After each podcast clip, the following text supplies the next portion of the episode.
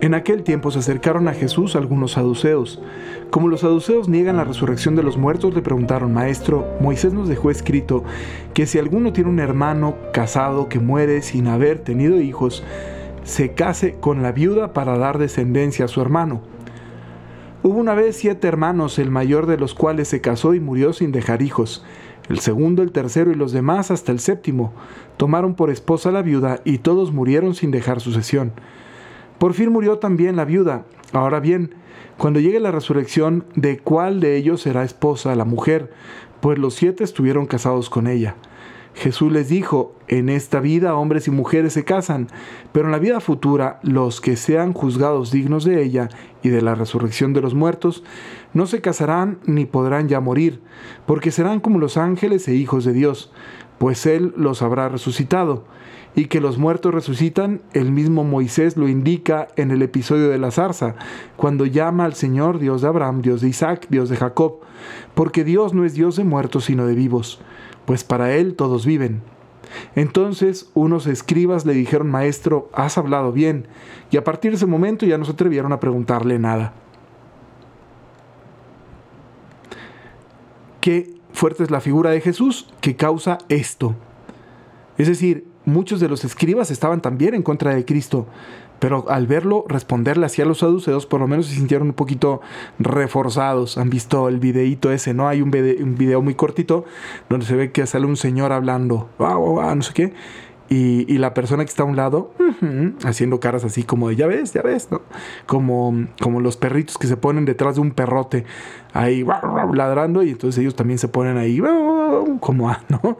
a secundar el gran ladrido. Entonces, a veces como que eh, las respuestas de Jesús nos dejan eh, así, con esa sensación, ¿verdad? Verlo responder a la gente nos, nos envalentona. Y a veces también hacemos eso con, incluso con quienes tienen una experiencia de fe un poquito más fuerte que la nuestra, ¿no? ¿Cuántas veces no hacemos en el convencimiento de los demás el argumento de la, de la autoridad, ¿no? Eh, empezamos a citar autores y empezamos a citar al Papa y empezamos a citar a cuanta autoridad se nos ocurra como para reforzar nuestro argumento, lo cual no es que esté mal, está bastante bien. Pero quizá hay una invitación ahí de Jesús a no quedarnos nada más detrás de la opinión de alguien más, sino a animarnos a ir a confrontar también nosotros a Jesucristo. Confrontarlo en buen sentido, me refiero. Estos saduceos tenían la ilusa tentación de sentir que iban a ser más inteligentes que Dios tentación en la que aparentemente eh, nadie podría caer, porque dices, pues, ¿quién va a ser el menso que caiga en eso? Pero pasa, muchas veces nos creemos más inteligentes que Dios. O sea, muchas veces pensamos que somos más inteligentes que Dios, que somos más inteligentes que la naturaleza, que somos más inteligentes que la vida, que somos más inteligentes que la experiencia, que somos más inteligentes que todo y que no nos va a pasar lo que a lo largo de los siglos hemos visto que pasa una y otra vez, una y otra vez, una y otra vez de todos aquellos que se alejan del vivir bien, del vivir según la ley de Dios. Y según la ley de Dios me refiero no solamente a, los mandamientos de la iglesia, sino hablo a la, ley natural de Dios inscrita en nuestros corazones. Pero bueno, a veces nos pasa eso, ¿verdad? Y sentimos que lo vamos a ganar. Pero para que no nos pase, lo que tendríamos que ir haciendo es darnos la oportunidad de confrontar nuestra fe con el mensaje de Jesús que viene condensado en el credo. A mí alguna vez me tocó platicar con alguien y escucharlo decir, no, es que yo no sé si sea un buen católico, no, porque yo tengo muchas dudas y tal. Y me dio ganas de decirle, léete el credo, el credo, de la misa del, domingo, el credo niceo constantinopolitano, porque ahí viene el resumen de lo que creemos.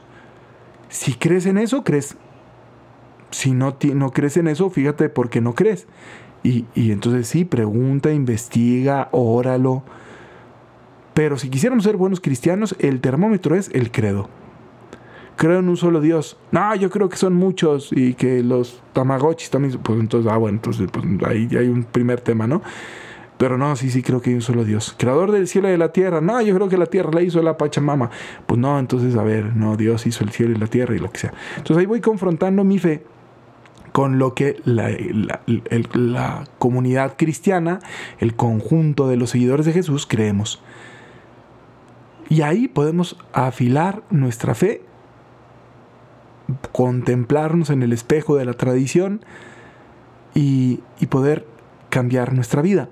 Lo más bonito del credo no es sabérselo de memoria, ni utilizarlo como herramienta de, de ataque, ¿verdad? O sea, no se trata de que yo eh, utilice el credo ahí para lanzárselo como si fuera un ladrillo este, doctrinal a quien yo siento que está mal, sino al contrario, el, el contacto con el credo es para ver cómo estoy yo en mi fe y para ver qué tanto se refleja eso en mi vida, porque según lo que crea, así viviré. Y eso está muy fuerte. Según lo que crea, así viviré. ¿Crees en el juicio final? Así vivirás. ¿Crees en la resurrección de los muertos? Así vivirás. ¿Crees en el Espíritu Santo? ¿Crees en Jesucristo, que es Dios? ¿Crees en Dios Padre? Así vivirás. Entonces, esa es la fuerza del credo, esa es la importancia del credo. Acerquémonos al credo no como los saduceos para tentar al Señor, ni como los escribas para defendernos con el Señor, sino como los discípulos para aprender del Señor. ¿Estamos? Bueno, que tengan ustedes un excelentísimo sábado. Pórtense muy bien. Bye bye.